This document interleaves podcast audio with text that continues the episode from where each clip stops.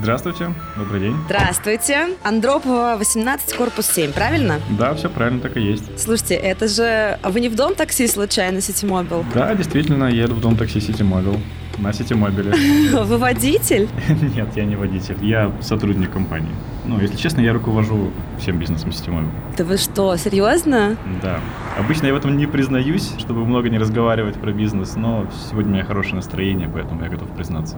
И вы такой отличный водитель.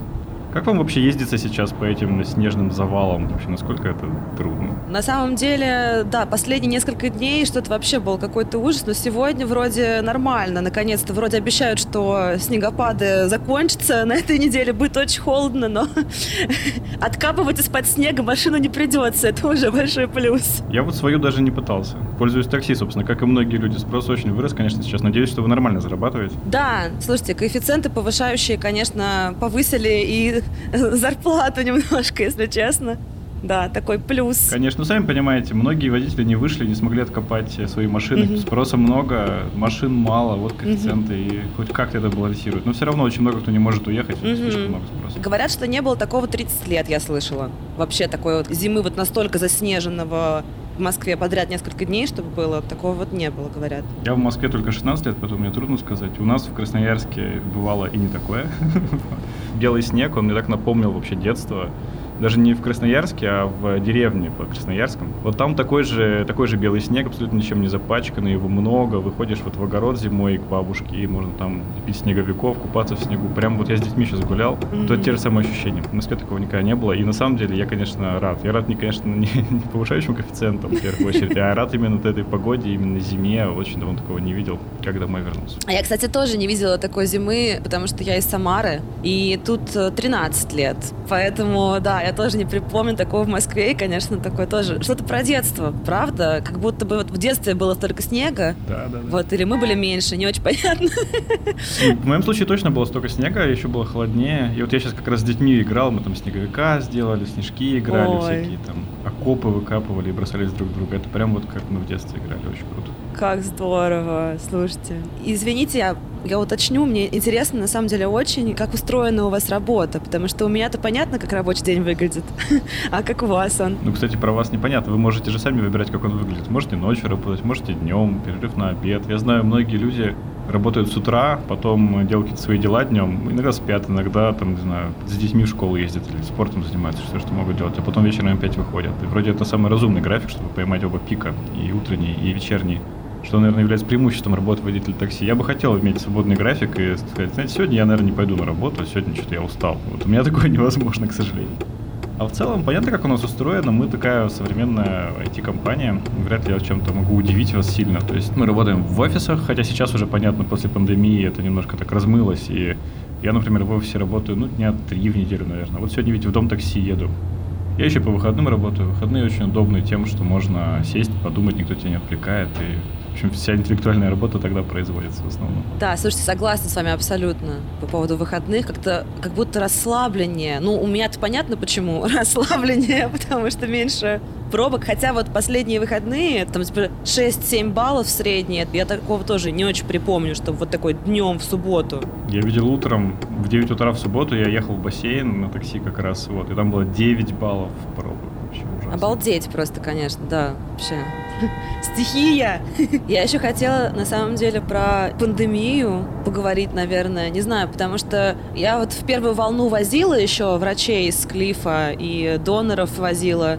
Вот, тут немножко как будто все подуспокоилось, но как вам-то это пережилось, потому что... Да, на самом деле спасибо за то, что возили в первую волну. Вообще понятно, что тут нам бизнесу жестко, но в первую очередь жестко именно водителям, поэтому я очень благодарен, что вы с нами остались до сих пор. Конечно, тогда, когда заказы упали в два раза, угу. мы пытались всеми силами помогать водителям, в том числе все эти истории с врачами и с донорами, они же нужны и как помощь, собственно, медицине, так и помощь водителям. Это дополнительный спрос, которого иначе бы не было, угу. потому что когда заказов нет, аренду платить надо, бензин платить надо, понятно, понятно, что это очень тяжело. Мгм. И тут вопрос к вам, как вы это пережили.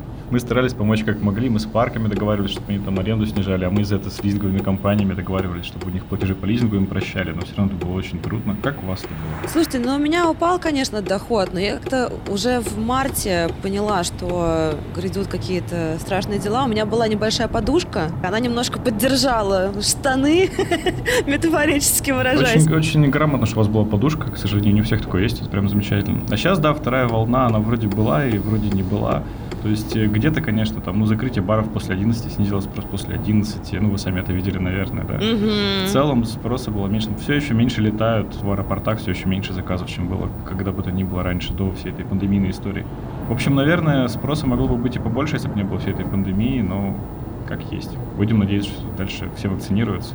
Да, коллективный иммунитет, опять же. Надеюсь, что ни- никакие там новые штаммы не образуются. А, кстати, про финансовую подушку. Я в Дом такси хочу съездить. Э, Скоро же будет э, семинар по финансовой грамотности от Сбера. Да. Очень-очень интересно, потому что я проходила курс онлайн, но знаете сами, когда онлайн, когда без обратной связи, это все заканчивается примерно Да, да, никак. конечно.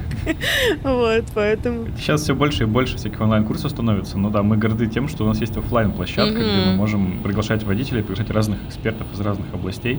В том числе мы очень благодарны Сберу, который и по финансовой грамотности читает курсы, и ИПшников регистрирует, и страхование там М. можно купить у Сбера. Вообще Сбер это очень важно, что он стал таким нашим большим партнером. Без него было бы труднее.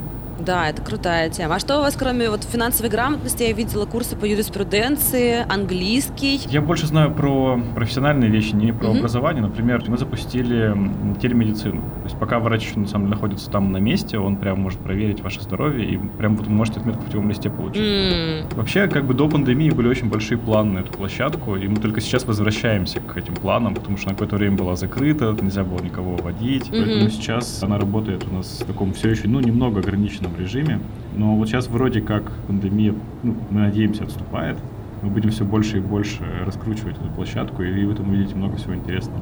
Даже интересно, а что бы вам, как водителю, было бы скорее полезно?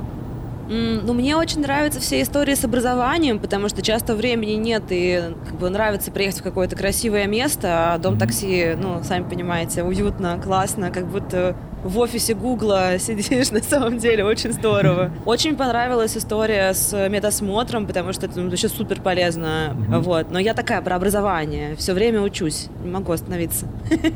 Ну, фи- финансовая грамотность понятная. Что бы еще хотелось? Мы можем попросить наших партнеров из Mail.ru какую-нибудь школу программирования. О, это сделать. было бы очень круто, потому что кодить это моя мечта. Я очень хотела бы. Думаете, будет популярно среди водителей? Я уверена, что будет, потому что мне кажется, что много водителей таких, как бы так э, мягче сказать, как я, ботаников, таких, которым хочется что-нибудь про компьютеры, про технику, про... Не знаю, я бы с удовольствием прям походила, потому что самой тоже сложно такое осваивать, да и времени особенно нет. Ну, я пока не до конца уверен в популярности, но давайте мы попробуем опросить водителей. Если окажется, что действительно всем нужно научиться кодить или там, продакт-менеджменту, сделать специальные курсы или по аналитике для водителей будет интересно.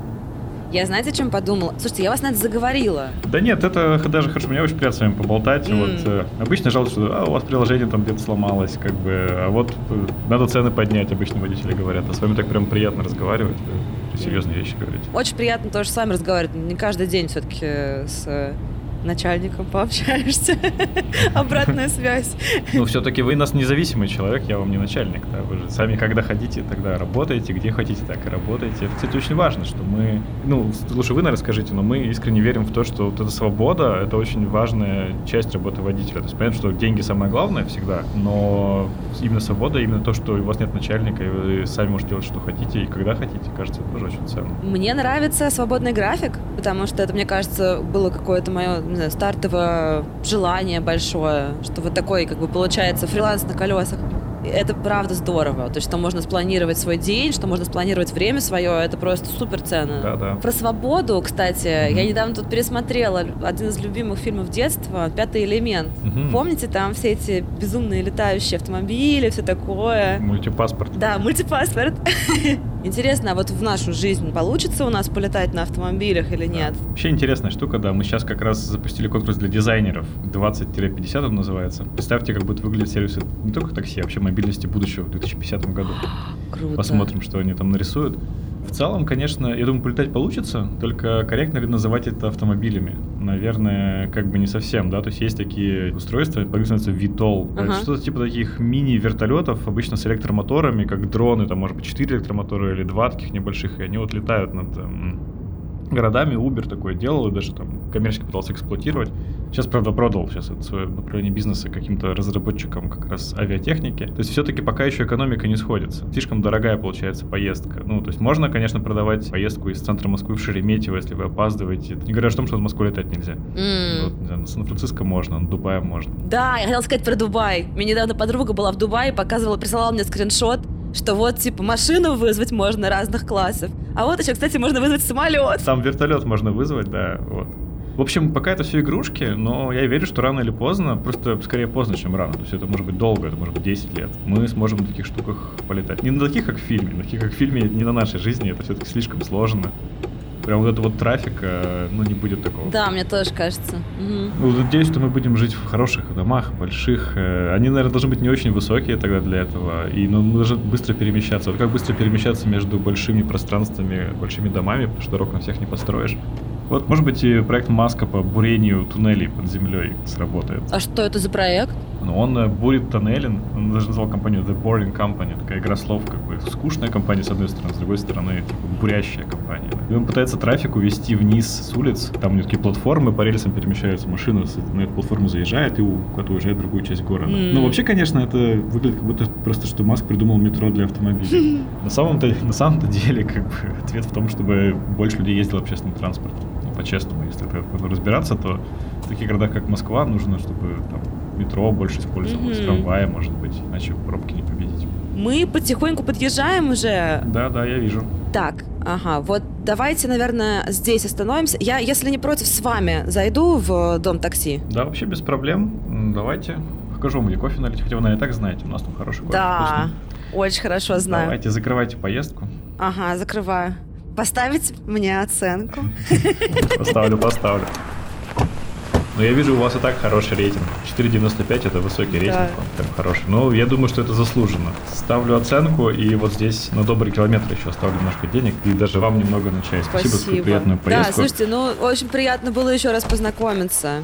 Да, вот заходите, смотрите, вот тут сидят менеджеры по работе с водителями, ну вы, наверное, их так всех знаете. Вот кофемашина, наслаждайтесь. Спасибо, что довезли сюда, и надеюсь, что наша компания вас не разочарует. Очень приятно, что такие водители сотрудничают с нами, и надеюсь, это продолжится. Вам спасибо большое.